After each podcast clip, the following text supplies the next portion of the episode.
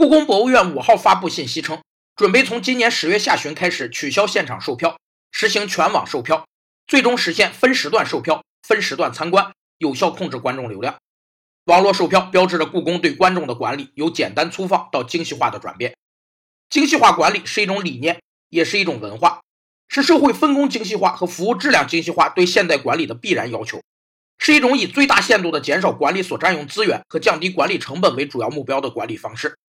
精细化管理的本质意义是一种对战略和目标分解、细化和落实的过程，是让企业的战略规划能有效贯彻到每个环节并发挥作用的过程。